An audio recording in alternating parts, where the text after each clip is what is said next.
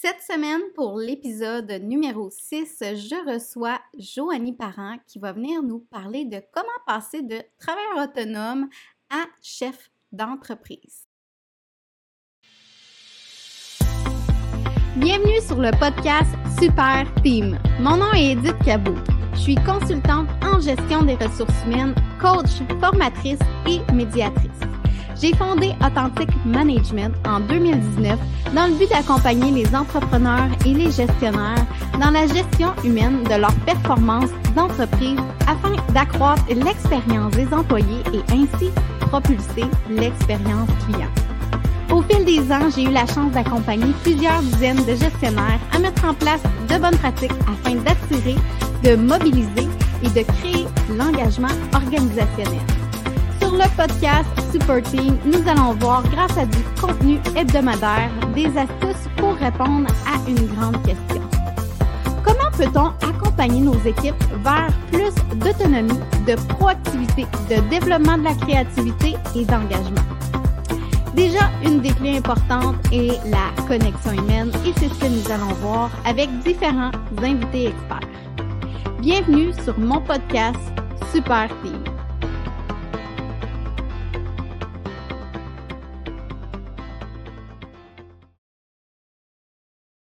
Donc, euh, bonjour tout le monde, bienvenue au podcast Super Team. Aujourd'hui, pour le podcast numéro 6, j'ai la chance d'avoir avec moi Joanie Parent. Joanie Parent qui est préparatrice mentale, qui est agricultrice et également euh, entrepreneur. En fait, elle a plusieurs chapeaux. Donc, c'est ce qu'elle va pouvoir venir euh, nous présenter aujourd'hui. Et j'avais envie de parler avec Joanie pour qu'elle puisse nous parler de comment passer de travailleur autonome à chef d'entreprise. Donc, je ne sais pas si euh, vous êtes dans cette situation-là. Et si ce n'est pas le cas, de toute façon, il va y avoir des belles pépites euh, justement pour élargir les équipes, comment agrandir nos équipes. Euh, je pense que ce qu'elle va nous partager va autant bénéficier à la personne qui part, qui est seule dans son équipe, que si vous êtes déjà gestionnaire ou entrepreneur en entreprise et qui désirez agrandir l'équipe. Donc, si tu avais à te présenter un peu plus largement, Joanie, euh, comment euh, te décrirais-tu? Euh, oui, j'aime me présenter en fait en tant que femme de projet, entrepreneur en série. je suis entrepreneur depuis, je pense toujours, en fait, j'ai deux parents entrepreneurs, un dans la construction, l'autre en coiffure. Et oui, j'ai plusieurs chapeaux, en fait. Je suis technologue en architecture de formation, où est-ce que j'ai appris vraiment mon bagage de gestionnaire de projet. Je suis aussi agricultrice parce que j'ai un mari qui est aussi entrepreneur, qui est agriculteur. Je suis agricultrice depuis maintenant huit ans. J'ai aussi mon entreprise de pigiste en dessin qui, en ce moment, en fait, j'ai décidé de diminuer avec le COVID euh, mes, euh, mes relations avec, euh, avec cette entreprise-là parce que ça me demandait beaucoup de temps. Et euh, je suis, j'ai décidé de me consacrer en fait dernièrement, peut-être plutôt en, en tant que dans, dans le temps de, de, la pandémie, parce que je sentais que j'avais vraiment, je faisais vraiment une différence là en tant que coach d'affaires, préparatrice mentale.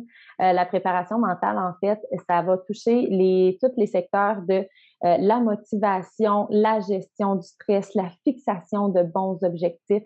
C'est entre autres les grands piliers de ce qu'on de, de, de ce qu'on on va travailler en fait en tant que préparateur mental. Et qui est-ce qui est entrepreneur et qui n'est pas performant et qui ne touche pas à la performance? On s'entend que c'est tous les entrepreneurs qui sont dans cette situation-là.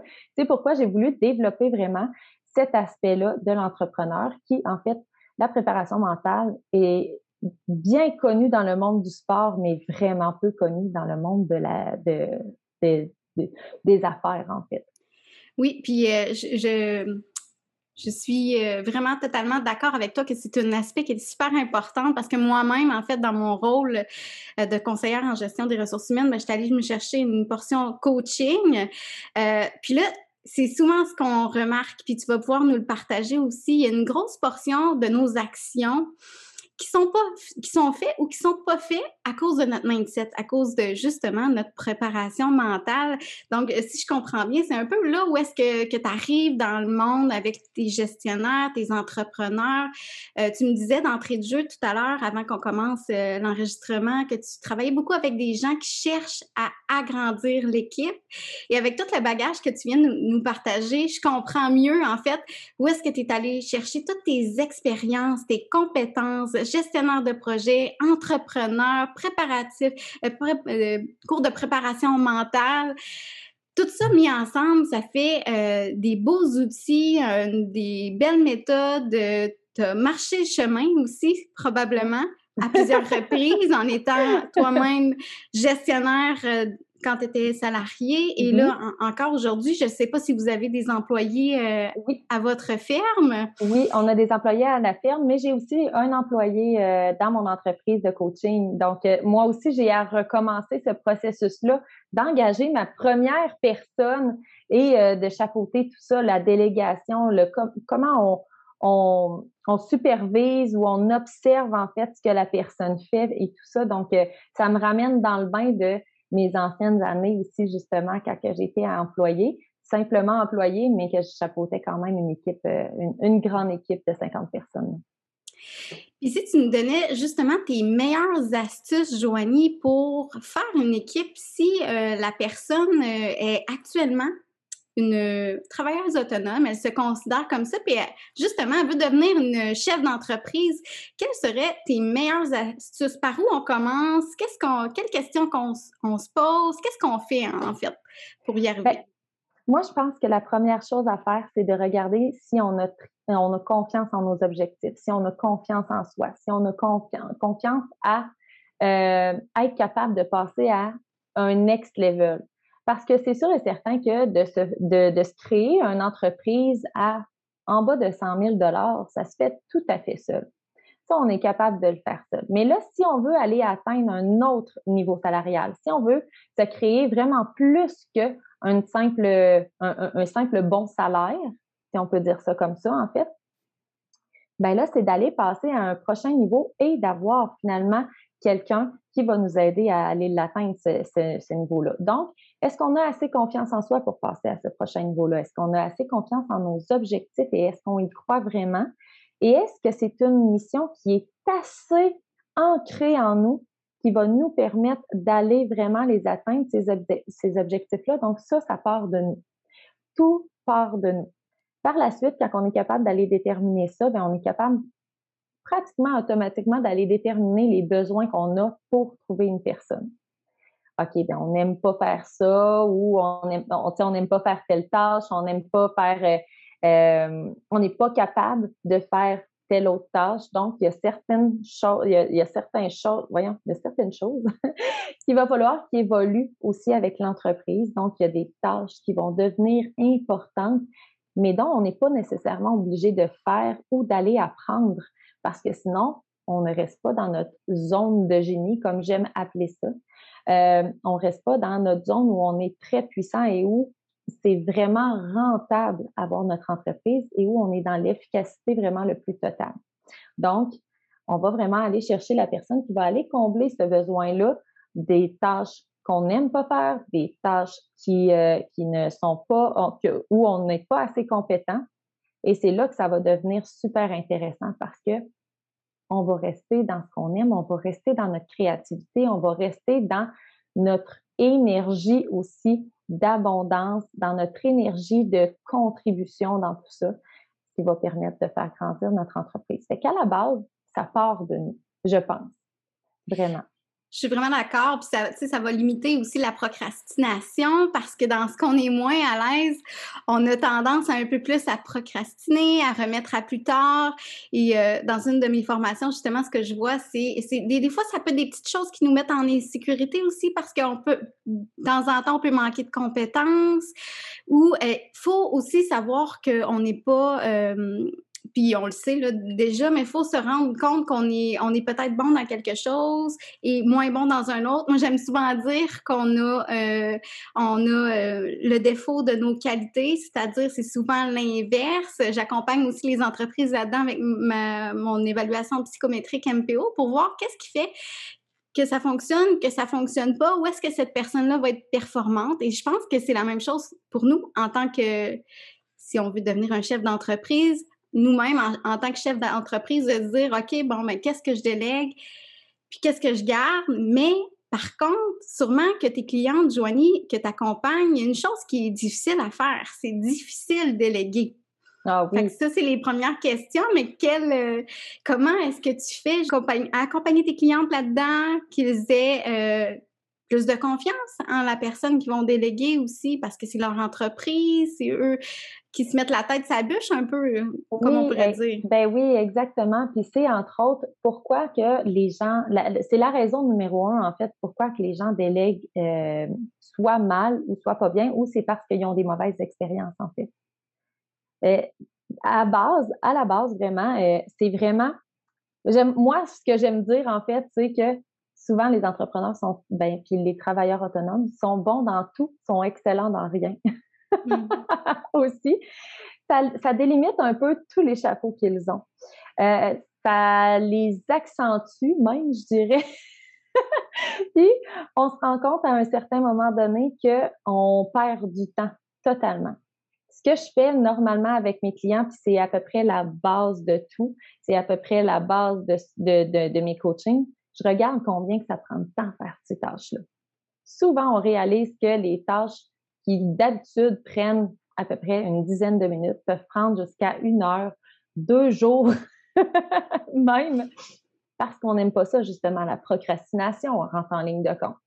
Et à ce moment-là, c'est de, leur faire réaliser qu'il y a des gens qui sont meilleurs que eux, il y a des gens qui sont, que c'est leur métier, qui sont faits pour ça. Puis souvent, ben, ce qu'un entrepreneur va faire pour débuter, avant même de déléguer à une personne qui va rentrer dans son entreprise, c'est qu'il va déléguer à une personne en sous-traitance. Donc, c'est de débuter de cette façon-là. Par contre, ben, c'est sûr que c'est sûr et certain que la sous-traitance n'apportera pas le même résultat qu'une personne qui va entrer dans son équipe. Donc, c'est d'amener la, le client. Ben, moi, j'ai des clientes. Je, je travaille avec les femmes. C'est d'amener la cliente, en fait, à réaliser que oui, ça va être correct à, court, moyen terme, peut-être d'avoir un sous-traitant, mais est-ce que c'est plus rentable et payant tout de suite de prendre une personne à temps plein dans son entreprise ou à temps partiel dans son entreprise sur telle, telle, telle tâche? Qu'est-ce qui va l'emmener à aller vraiment plus loin? Parce que la personne qui va entrer en tant qu'employé va avoir la mission de l'entreprise autant tatoué sur le cœur que la personne qui l'a bâti si elle communique de la bonne façon, si l'employeur le transmet de la bonne façon à l'employé. À ce moment-là, ben, les résultats vont être beaucoup plus grandissants que si on transmet ça à une personne qui est en sous-traitance. Mais souvent, pour forger la confiance en une personne, on va débuter par la sous-traitance. Ça va être super intéressant sur plusieurs points, en fait. Et euh, j'y vais beaucoup avec la, première personne, en fait, qui qu'on engage, c'est en comptabilité. Mm-hmm. Pour moi, c'est la comptabilité qui est, euh, qui est le plus important. Il y a tellement des erreurs qui se font, qui peuvent être très coûteuses en bout de ligne euh, pour un travailleur autonome ou une entreprise, une jeune entreprise, que c'est vraiment primordial de déléguer cette partie-là. c'est très difficile de déléguer ces, ces chiffres. Mm-hmm ça va dans l'émotion. c'est sûr, ça va dans l'émotion, puis euh, c'est comme si euh, la personne avait le sentiment aussi de se détacher, mais en fait, c'est pas de, se détacher de ses chiffres, mais tout simplement déléguer pour que la personne puisse euh, l'accompagner mieux, avoir une meilleure vision. Puis si je revenais sur ce que tu disais tantôt, je trouvais ça intéressant parce que tu as dit on est bon dans tout, mais excellent dans rien. Moi, j'appelle ça souvent des généralistes. Si je ah fais référence encore à, à mon MPO, c'est qu'on on a euh, la, compétence, moi je dirais, d'être généraliste, c'est que ça fait en sorte qu'on voit la forêt pas seulement l'art, mais ça fait en sorte aussi qu'on n'est pas nécessairement spécialisé dans un truc, fait qu'on pourra pas aller autant en profondeur que si on le déléguait et si on apprenait à faire confiance. Fait que c'est une excellente façon de commencer à faire confiance que de prendre quelqu'un en sous-traitance. Mais euh, ça peut être, ça peut avoir l'air gros aussi d'y aller en sous-traitance quand tu connais pas les gens, quand tu connais pas qui en fait. Euh, donc, euh, probablement que toi, tu as des suggestions comme par où on commence, où on cherche euh, cette personne-là. On demande dans notre entourage, on est dans des groupes. Oui, moi, je suggère vraiment le réseautage. Pour moi, ça a été vraiment un changement presque climatique mon entreprise parce que, en fait, ça a fait en sorte que je me suis sentie, je me suis sentie premièrement très soutenue, euh, moins seule, parce que, tu sais, j'ai bien beau avoir des parents entrepreneurs, j'ai bien beau avoir un chum entrepreneur, mon entourage n'est pas entrepreneur dans l'âme. Euh, même si je parle de mes projets, euh, c'est des gens qui iront pas chercher à ma place c'est des gens qui m'aideront pas nécessairement non plus dans mes recherches. Puis, euh, ça, je m'en suis rendu compte assez rapidement. Donc, c'est pourquoi c'est sûr et certain que dans vos villes, vous allez avoir, ou dans les villes euh, qui sont les plus proches de chez vous, vous allez avoir des, groupes de réseautage. Euh, moi, j'aime beaucoup réseauter avec des femmes, donc je, me, suis allée vraiment vers des, groupes de réseautage de femmes, mais tout dépend des besoins des personnes aussi. Puis ça, en fait, tout ce qui est euh, des NI, euh, des, des déjeuners d'affaires, des trucs comme ça, c'est super intéressant. Euh, il y a aussi des endroits où vous vous formez peut-être parce qu'en en fait, moi, je suggère qu'on se forme toute notre vie. ça, c'est quelque chose qui est important pour moi, qu'on se forme toute notre vie. Dans vos groupes de formation, vous allez probablement avoir des gens aussi qui vont pouvoir vous référer d'autres personnes. Donc, ça aussi, c'est très important. Et ne sous-estimons jamais aussi le pouvoir des réseaux sociaux. Plus on lance l'appel at large sur, euh, une plus grande surface, ben c'est sûr qu'à un certain moment donné, il va nous arriver des liens à quelque part. Parce qu'en plus, avec les réseaux sociaux, au lieu d'être à sept personnes du monde entier, je sais pas si tu as déjà entendu ça, on est à sept personnes d'une personne. Explique, euh, développe ton idée parce que ça me dit quelque chose. Effectivement, on connaît quelqu'un qui connaît quelqu'un qui connaît quelqu'un. Exactement. Est-ce que c'est OK? C'est exactement ça. On connaît quelqu'un qui connaît quelqu'un qui connaît quelqu'un à sept mains de nous, à sept personnes de nous. Et à partir de sept personnes de nous, on est capable de connaître le monde entier. On est capable d'être interrelié avec tout le monde entier. Maintenant, avec les réseaux, les réseaux sociaux, on s'en vient à quatre mains, à quatre personnes d'une personne. Donc, on est à quatre personnes de John Travolta. On est à quatre personnes de Céline Dion. On est à quatre personnes du monde entier. Et qu'on s'entend que le monde connaît du monde qui connaît du monde qui peuvent nous aider. Et tout le monde sur la Terre a un besoin spécifique et il y a une personne qui peut combler ce besoin-là minimum. C'est ce qu'on appelle un peu demander et recevoir. Exactement. un peu moins spirituel. un peu moins spirituel, mais on peut, euh, on peut le faire justement en ligne à ce moment-là. Par réseau, euh, finalement, quatre personnes, c'est pas très loin de nous. Puis si tu continues dans cet ordre-là d'idées, on a euh, la première fois, on délègue à quelqu'un en sous-traitance, mais un coup qu'on grandit suffisamment, on commence à avoir des besoins, comment on s'en rend compte? Puis comment on fait pour euh, choisir, selon toi, cette bonne personne-là? Et surtout, je t'ai entendu dire, je, t'ai entendu dire, pardon, euh, d'exiger le niveau d'excellence à ses employés. Donc, comment on fait ça? Mais en fait, tout le monde a un niveau d'excellence. Première des choses, ça veut dire que le mien n'est peut-être pas le tien et c'est tout à fait correct. Donc, ça va vraiment être, puis on dépend, ça dépend en fait d'une personne qui va venir dans ton équipe à toi directement, peut-être chez toi ou dans ton bureau ou euh, à l'endroit où tu travailles, ou une personne à distance. Parce que maintenant, on s'entend qu'aujourd'hui, bon, il y a minimum 50% des gens qui sont à distance. Et ça se fait très bien. Il y a des méthodes de travail, de communication qui peuvent se faire. Ça, ça, peut vraiment y aller bon train. Là où moi, j'excelle un peu plus, c'est dans la proximité avec les gens.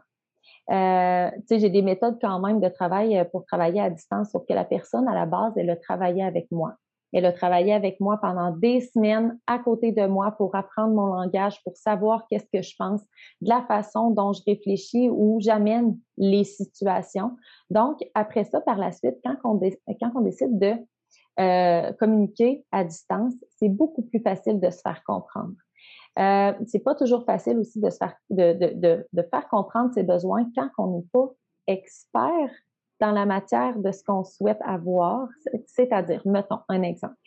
Euh, on souhaite avoir un logo, on souhaite avoir un branding. Pour qu'on n'est pas vraiment designer, on va voir sur Pinterest, on essaye de trouver des images. Tu sais, on n'est pas sûr de ce qu'on souhaite, on n'est pas sûr de ce qu'on dit, on n'est pas sûr de ce qui se passe entre la graphiste et nous. C'est sûr et certain que d'expliquer ça à une personne qui n'est pas nécessairement dans le domaine ne comprendra pas. La graphiste, elle, qui a son domaine, est capable vraiment mieux de nous comprendre. faire entrer une graphiste dans notre équipe, c'est-à-dire que c'est peut-être pas la première personne qu'on va faire entrer dans notre équipe, mais c'est une personne qui peut-être à un moment donné va faire euh, la différence dans une équipe et va rentrer dans une équipe totalement. C'est sûr et certain que même si on explique nos besoins à cette personne-là par des mots justes, ça va faire la différence pour être compris. Les, premières personnes, parce que là, je dévie un petit peu là, dans tout ça, les premières personnes à engager, moi, je crois, dans une entreprise, c'est soit une personne vraiment spécialisée dans le domaine. Exemple, euh, on a un besoin euh, de, combler euh, une place pour du dessin d'architecture ou une technicienne comptable à ce moment-là, c'est clair qu'il va falloir avoir quelqu'un avec une formation à quelque part parce qu'on ne peut pas faire apprendre tout le métier à la personne. Par contre, ce qui va être excessivement important, ça va être la personnalité de la personne. Pas mal autant que euh, sa compétence.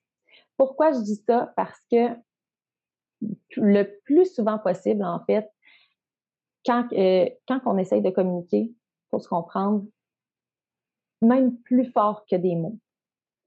Faut comprendre vraiment où est-ce qu'on veut aller. Faut comprendre de la façon dont on l'exprime. Si on se comprend pas, si on s'entend pas bien, si on a des différends, si de la façon dont je parle, la personne n'aime pas ça, elle, elle se sent attaquée ou autre, ça fonctionnera pas à travers, euh, à travers le temps. Donc, il faut vraiment avoir quand même des personnalités qui s'assemblent. Et ça, pour moi, c'est vraiment important. Euh, donc, c'est de regarder un peu euh, est-ce que la personne est positive? Parce que moi, une personne négative, je déteste ça. Est-ce que la personne est très, très, très enjouée? Euh, parce que moi, j'ai besoin de quelqu'un qui a de la drive. Est-ce que la personne est beaucoup analytique? Tu sais, c'est une fille qui va vraiment penser aux détails, puis tout le kit, parce que moi, ça, j'aime vraiment ça. Faut y aller vraiment selon les personnalités des personnes. Euh, je sais qu'il y a des tests qui se font euh, sur les personnalités disques, là, les, euh, ben oui, puis moi je fais, c'est ça, c'est MPO que je fais. Ah, OK, OK. puis on a les. Euh, ben ça, ça se ressemble. Le disque, tu as des personnalités. MPO, mm-hmm. personnalité, j'ai personnalité, talent et un autre. Puis c'est similaire à disque, justement. Et c'est quelque chose qu'il faut faire, puis t'apportes un bon point parce que pour moi, des compétences, ça se développe. Euh, exact. Par contre, l'attitude, ça se développe aussi parce qu'on le sait, hein, on peut changer les connexions neuronales, on change les habitudes par des habitudes, mais il faut que l'entreprise ait du temps, il faut que la personne euh, veuille s'engager, il faut qu'elle soit coachable aussi. Fait que moi, prioritairement, je vise tout le temps la personnalité d'abord également. Et, euh, excusez, et euh, je vraiment la personnalité d'abord et qu'est-ce que tu nommais super intéressant, super important aussi? Est-ce que j'ai besoin de quelqu'un très structuré, quelqu'un euh, qui va aimer prendre en charge, quelqu'un qui est capable justement de se débrouiller euh, dans ces choses? Pourquoi ça continue? Désolée. je n'entendais pas. Tout allait bien. Tu n'entends pas? OK. Bon, mais parfait. Je suis désolée pour ceux qui écouteront le podcast. J'ai un petit problème technique avec mon ordinateur. Note à moi-même, toujours tout fermé avant de commencer un podcast. J'ai avisé les enfants, mais il, me manquait juste, euh, il me manquait juste l'électronique. Donc, euh, j'ai perdu mon fil d'idée un peu, Joanie, mais tout ça pour dire que oui, effectivement, ton point est excellent. Puis c'est ce que tu amènes euh, tout le temps, tes tes euh, coachés, on peut-tu les appeler comme ça, tes ben clientes, tes ben clientes, tes coachés, euh, parce que là, tes préparatrices mentales, ça fonctionne pas vraiment. Euh, donc, c'est ce que tu les amènes toujours quand ils veulent aller au prochain niveau dans leur entreprise et aller avec l'embauche d'une personne. Oui, exact. Et si on fait un petit rappel avec le titre de ton, de ton podcast aussi, d'amener l'entrepreneur, ben, la, la, la, travailleuse autonome, la travailleuse autonome vers la chef d'entreprise. Euh, on a débuté un peu le podcast de cette façon-là, mais c'est aussi de changer la façon de penser euh, par rapport à une travailleuse autonome qui veut justement se créer un salaire, c'est correct. Mais si tu veux devenir chef d'entreprise, tu ne pourras pas faire les choses seul. Donc, c'est d'aller emmener cette confiance-là à travers le temps aussi, parce que sinon, ça ne pourra pas fonctionner. La chef d'entreprise, si on regarde là, dans notre tête, c'est quoi une chef d'entreprise? C'est quelle image qu'on a quand on dit chef d'entreprise? C'est une personne qui euh, chapeaute des projets, qui chapeaute des gens, qui fait euh, vraiment, euh, en fait, qui est dans les, dans, dans les réunions, mais qui, qui, qui est une créatrice, en fait, mais qui n'est pas une exécutante. Donc, c'est important d'aller justement passer le flambeau à d'autres personnes de cette façon-là si tu veux pas le faire, le passer le flambeau, de passer le flambeau, ben peut-être que tu n'es pas nécessairement au point où tu veux devenir une chef d'entreprise. À ce moment-là, c'est de se poser quand même certaines questions à partir de là. Bon, est-ce que tu veux vraiment devenir une chef d'entreprise? Est-ce que tu veux vraiment faire grandir ton équipe? Est-ce que tu veux vraiment faire grandir ton entreprise, tes rêves, tes, tes objectifs? Parce que c'est correct aussi de rester travailleur autonome c'est pas mal de rester travailleur autonome. Par contre, à ce moment-là, si on regarde nos objectifs et que tu souhaites vraiment aller au triple, quadruple, quintuple de ce que tu souhaites pour l'instant, ben c'est clair que ça va te prendre une équipe qui va, qui, va t'emmener vers là. Donc, est-ce que tu es prête à déléguer? Est-ce que tu es prête à aller de l'avant? Et à partir de là, est-ce que tu es prête à te faire accompagner aussi pour que tout aille bien et que tes cartes soient mises en place? Ça, c'est important aussi, d'aller vraiment regarder les rêves de la personne. C'est ce qui va faire, en fait, la différence aussi dans la mentalité de la chef d'entreprise, en fait, la mentalité de la travailleuse autonome qui veut devenir une chef d'entreprise.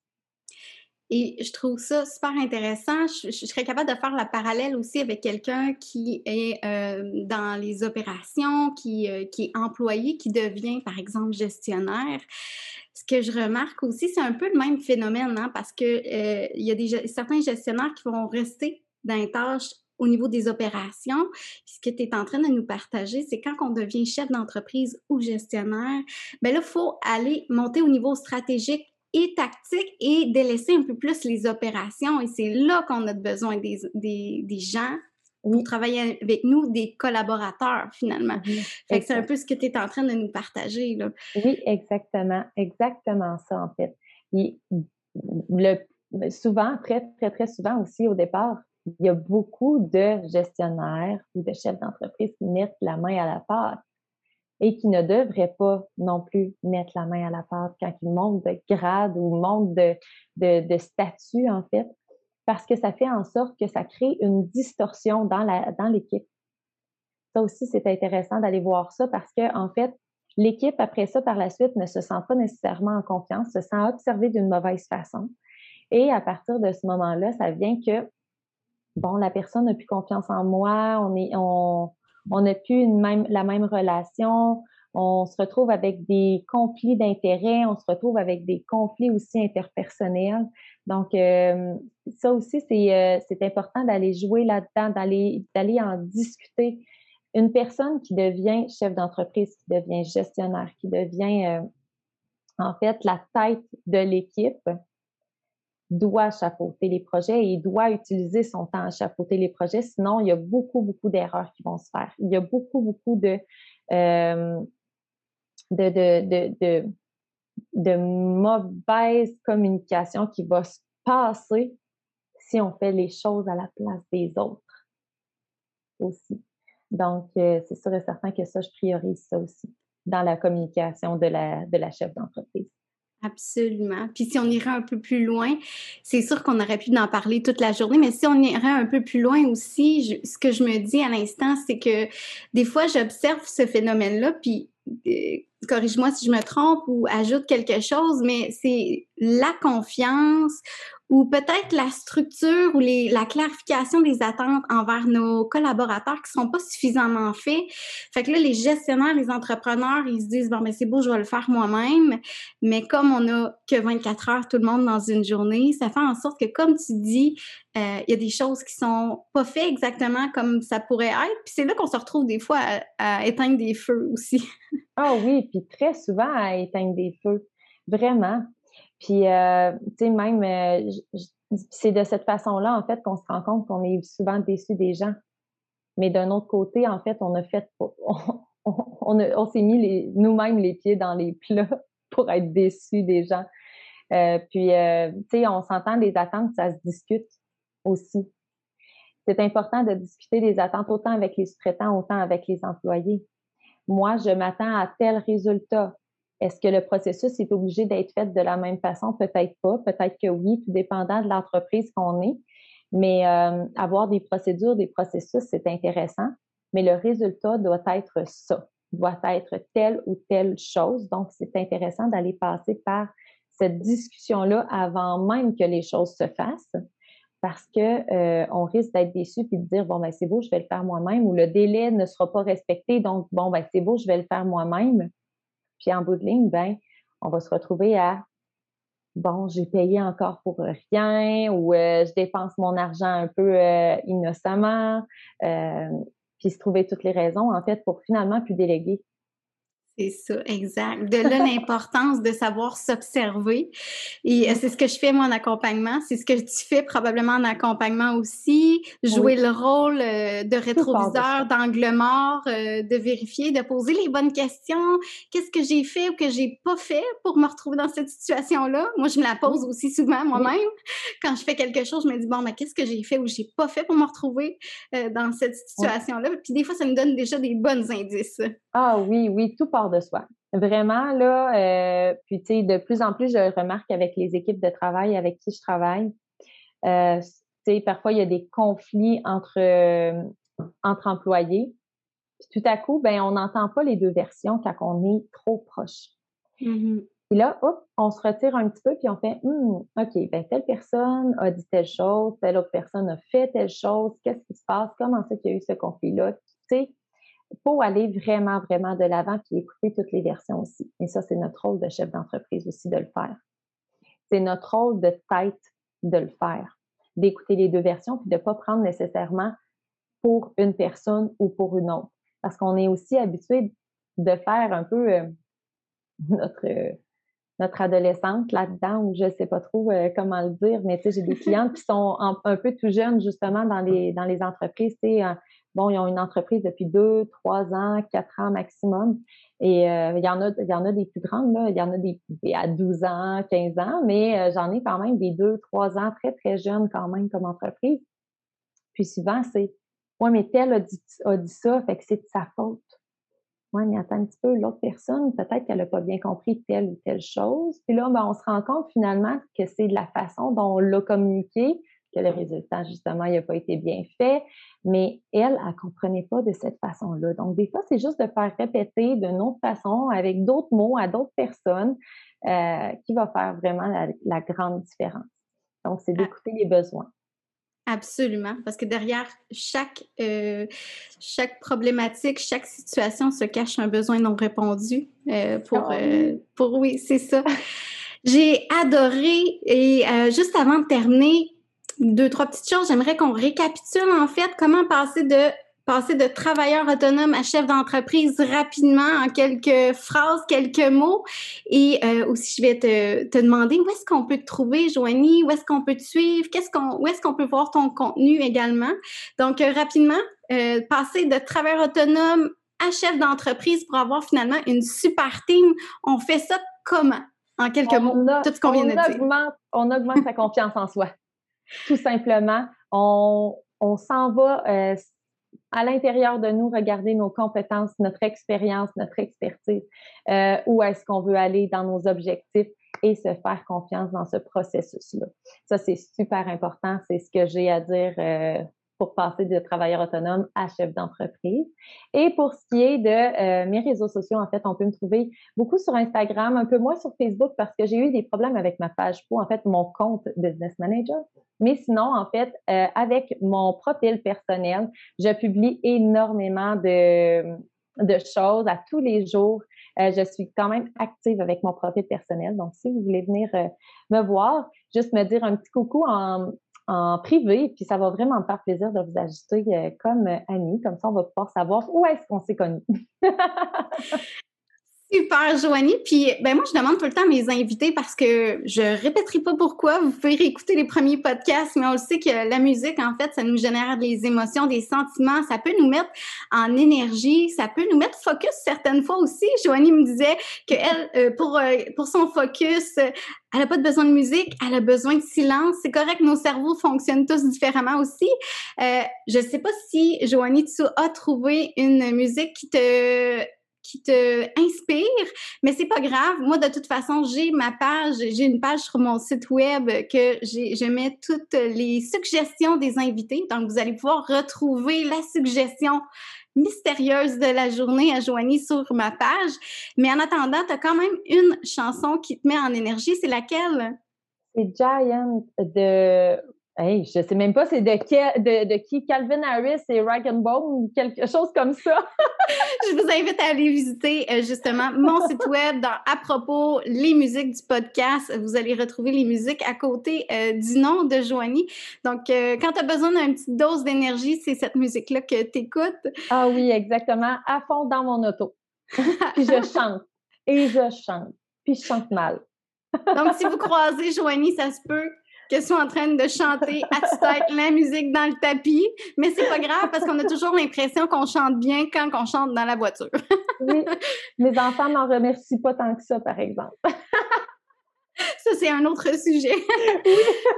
ben, merci beaucoup d'avoir de, accepté mon invitation. Merci beaucoup pour euh, ces superbes pépites. Et euh, je remercie aussi tout le monde qui va avoir pris le temps d'écouter ce podcast-là. Et je vous souhaite une belle journée. Je te laisse le mot de la fin. Bonne journée et vivez votre vie drive.